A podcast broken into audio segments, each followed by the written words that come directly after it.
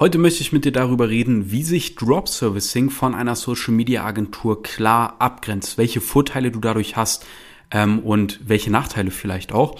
Und damit ganz, äh, ganz herzlich willkommen zu dieser Folge des Drop Service Business Podcast. Und mir hat heute jemand geschrieben, hey, das hört sich super interessant an, aber der Grund, warum ich irgendwie noch zögere, ist, ja, ich weiß nicht, ob ich gut in der Kundenbetreuung bin, ja. Und dann meinte ich, hey, was meinst du damit? Und die Person schrieb mir, ja, ich habe ja keine Fähigkeit. Ich weiß nicht, wie man eine Website erstellt. Ich weiß nicht, wie man die pflegt oder wie man Werbeanzeigen für Kundengewinnung schaltet und so weiter. Und dann meinte ich ja ganz ehrlich, das Prinzip von Drop Servicing ist doch, dass man diese Dinge gerade nicht tut. Der Luxus ist ja quasi, dass man genau das abgibt. Und vielleicht ist es auch wichtig für dich zu verstehen, deswegen nehme ich hier diese Podcast-Folge auf. Du kannst es dir so vorstellen. Was machen wir beim Drop Servicing? Wir ähm, nehmen im Grunde eine Anfrage an für die Erstellung von einer Website für zum Beispiel 3000 Euro. Aber in der heutigen Zeit müssen wir das nicht mehr selber machen, sondern wir können uns einen passenden Dienstleister raussuchen, es gibt Leute, ehrlicherweise, die erstellen sehr geile Websites für 500 Euro oder auch für 1000 Euro. Das heißt, ich habe jetzt quasi ein Budget von 3000 Euro. Das ist ja das, was mir der Kunde schon bezahlt hat. Und davon kann ich jetzt einfach 1000 Euro nehmen und dafür einen Dienstleister bezahlen, der jeden Tag Webseiten erstellt, die nachweislich Ergebnisse liefern, der glückliche Kunden hat, der den ganzen Tag nichts anderes macht und der sich jetzt auch noch freut, dass er durch mich einen Auftrag bekommt, ja, für 1000 Euro. Wie geil ist das denn? Eine Win-Situation also für den Dienstleister, den ich da beauftrage. Natürlich auch eine Win-Situation für den Kunden, weil für den ist es nicht teurer geworden oder so, sondern der bekommt eine geilere Website, als ich sie selber jemals hätte erstellen können und auch noch genau die Ergebnisse, die er sich wünscht, weil ich einfach einen geilen Dienstleister rausgesucht habe. Übrigens, falls du dich jetzt fragst, ja, wie finde ich denn den richtigen Dienstleister? Bei uns im Training haben wir sogar selber, also von Hand ausgewählte Dienstleister aus unserem eigenen Netzwerk, die nachweislich geile Ergebnisse liefern. Du bekommst aber auch einen klaren Leitfaden, wie du die passenden rausfindest, weil da muss man nun mal auf bestimmte Kriterien achten, die du von uns bekommst, weil sonst hat man vielleicht den falschen Dienstleister. Das wäre weder gut für dich noch für den Kunden. So, das heißt jetzt aber, du hast an der Stelle zum Beispiel 2000 Euro verdient. Ähm, Einfach nur dadurch, dass du einen Auftrag annimmst, den an den passenden Dienstleister weitergibst und der Kunde bekommt dafür auch noch genau das, was er braucht. Und dafür gibt es natürlich verschiedene Preiskategorien. Manche Leute, jetzt wenn wir mal bei diesem Website-Beispiel bleiben, und das ist eins von wahrscheinlich zigtausenden Beispielen, was man vermitteln kann. Du kannst Logos vermitteln, du kannst Designs vermitteln, du kannst ähm, Landingpages vermitteln, du kannst Werbeanzeigen vermitteln, du kannst ähm, CRM-Systeme vermitteln und so weiter. Ja, da gibt's viele Sachen, die dir wahrscheinlich auch noch gar nichts sagen, das ist okay. Und da gibt's auch wieder verschiedenste Preiskategorien. Also es gibt Leute, die sagen, hey, ich, ich will, ich habe ein bisschen andere Vorstellungen, ich will richtig, richtig, richtig viel Geld jetzt machen. Ähm, es gibt auch Webseiten für 15.000 Euro, es gibt auch Webseiten für 20.000 Euro und so weiter. Es gibt aber auch niedrigpreisigere Segmente. Ich habe, ich glaube, das war gestern, Witzigerweise genau gestern, wo ich das hier gerade aufnehme, hatte ein Kunde seinen ersten Abschluss gemacht und hat 800 Euro mit der Vermittlung einer Website verdient, ja. Also da gibt's verschiedene Kategorien. Wenn du dir jetzt mal vorstellst, du machst nur eine Vermittlung pro Woche für 800, durch die du 800 Euro verdienst, dann wären das äh, ich glaube, oh scheiße, jetzt geht's ja aber los, ne? Dann wären das, ich glaube, 3200 Euro im Monat. Wenn ich damit jetzt richtig liege, merkst du, was für ein super smarter Typ ich bin wenn ich damit falsch liege, merkst du das, obwohl ich in dem Thema echt ein Hohlkopf bin, ich dennoch damit das Geld verdiene, was ich verdiene und davon sehr gut leben kann. Ja, immer die Vorteile sehen, ja.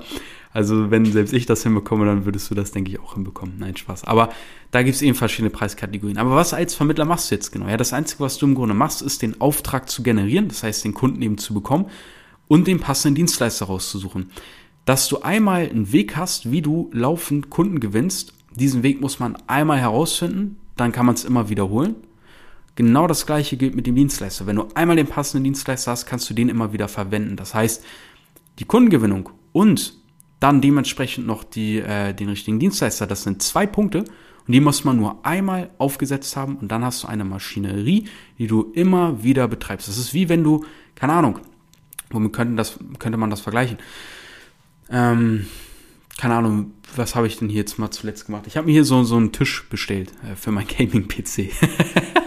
ich habe jetzt so eine Gaming-Ecke hier. Ich muss mich gar nicht mehr hier aus meiner, aus meiner Schreibtischecke wegbewegen, das ist ganz schlimm. Ähm, ich brauche hier eigentlich nur noch einen Kühlschrank. Ähm, naja, egal. Auf jeden Fall habe ich den aufgebaut. So, und diesen Tisch, den habe ich einmal aufgebaut und das war ein einmaliger Aufwand.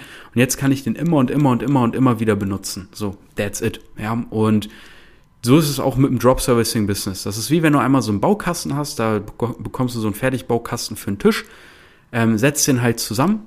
Wenn du Fragen hast, kannst du äh, coolerweise noch Leute fragen, die diesen Tisch schon hunderte Male aufgebaut haben, die dir dabei helfen.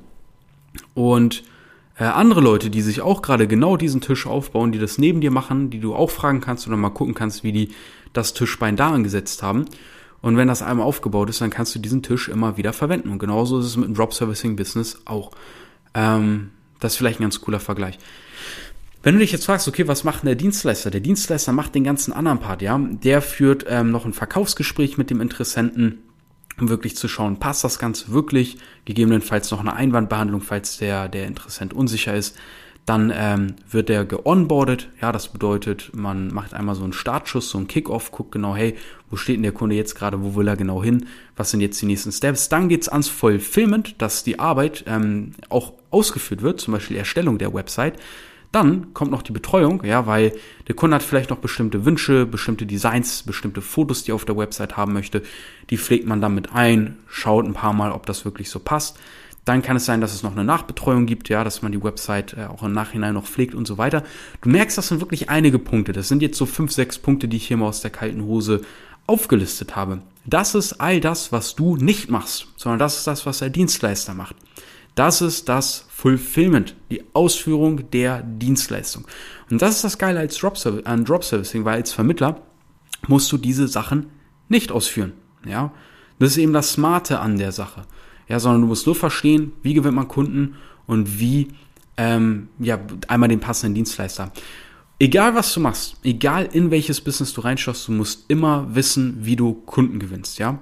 Es sei denn, du sagst, hey, ich will jetzt in Aktien oder Krypto gehen und das ist in meinen Augen null einsteigerfreundlich, weil in beiden solltest du nur mit Geld arbeiten, vor allem am Anfang, dass du zu 100% verlieren darfst. Und das können sich die meisten Leute nicht leisten. Das ist ganz wichtig zu verstehen. Auch ich heutzutage bin, wenn ich jetzt gucke, wie viel Geld ich insgesamt habe, mit wirklich einem minimalen Teil nur in Krypto und Aktien investiert. Das ist vielleicht nicht mal ein Prozent. Das ist wirklich lächerlich. Das habe ich einfach, das, da kümmere ich mich auch nicht mehr drum. Das habe ich einfach mal for fun gemacht.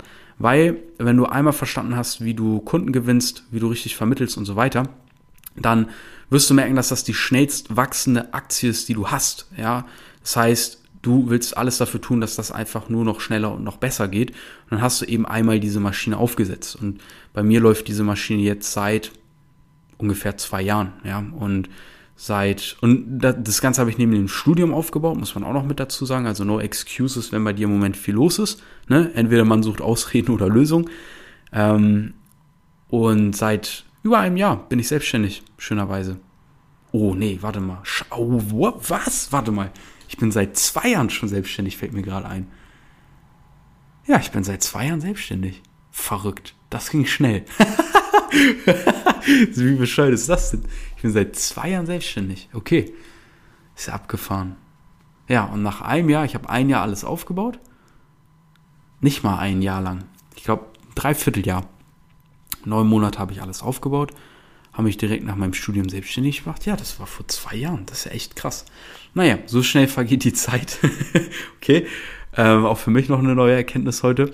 Ne, genau. Ähm, wenn du jetzt sagst, hey, ich bin wirklich äh, schlechteren Ikea-Tische aufzubauen, auch wenn ich da eine Anleitung habe und hätte am liebsten Leute, die da äh, mit mir vielleicht draufschauen, und dann würde ich dir empfehlen, schau einfach mal in die Shownotes oder geh auf www.dropservice.de.